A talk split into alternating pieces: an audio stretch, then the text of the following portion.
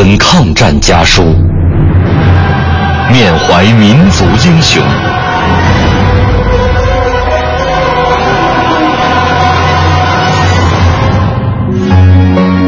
纪念中国人民抗日战争暨世界反法西斯战争胜利七十周年文艺之声特别节目《难忘的抗战声音》家书篇。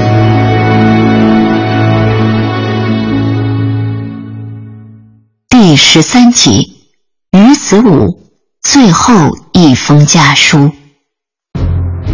一九四四年六月下旬，十万日军侵犯仅有约一点八万守军的衡阳，敌我兵力悬殊，衡阳城危如累卵。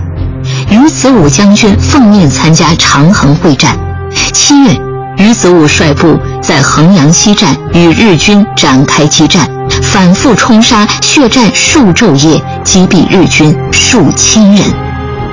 参加衡阳保卫战期间，于子武将军给妻子程俊碧写了一封家书。这封家书写于1944年6月27日，但辗转至7月26日，家人才收到。而于子武将军已在7月21日与日军的血战中英勇牺牲。这封家书也成了他给妻子程俊碧的最后留言。B，我十七日晚上回到师部处理一切，下午十二时到车站乘车，十八日上午三时开车，下午六时到达衡阳，在衡阳住了数日，现开到西南方祁阳城。长沙已失守，我军到湖南后仍未御敌。湖南已沦陷七八县，老百姓扶老携幼逃难者不计其数，真是可怜。周排长回来称，你们于十八日早搬东西落船，中午开船，想你们已到仁化，并受许多苦楚矣。在军部后方领米，未知能领足五百市金否？念念。现在此逃难中，最要紧是食饭，其他要尽量省钱。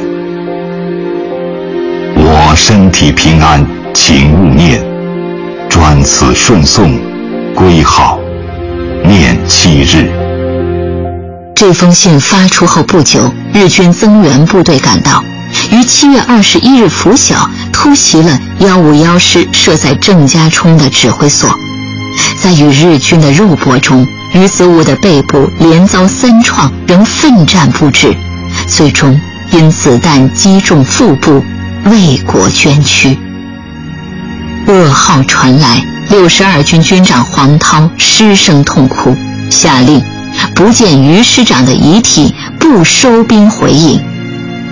七名经过精心挑选的勇士组成敢死队，潜入日军阵地，死伤过半，终于夺回于子武的遗骸。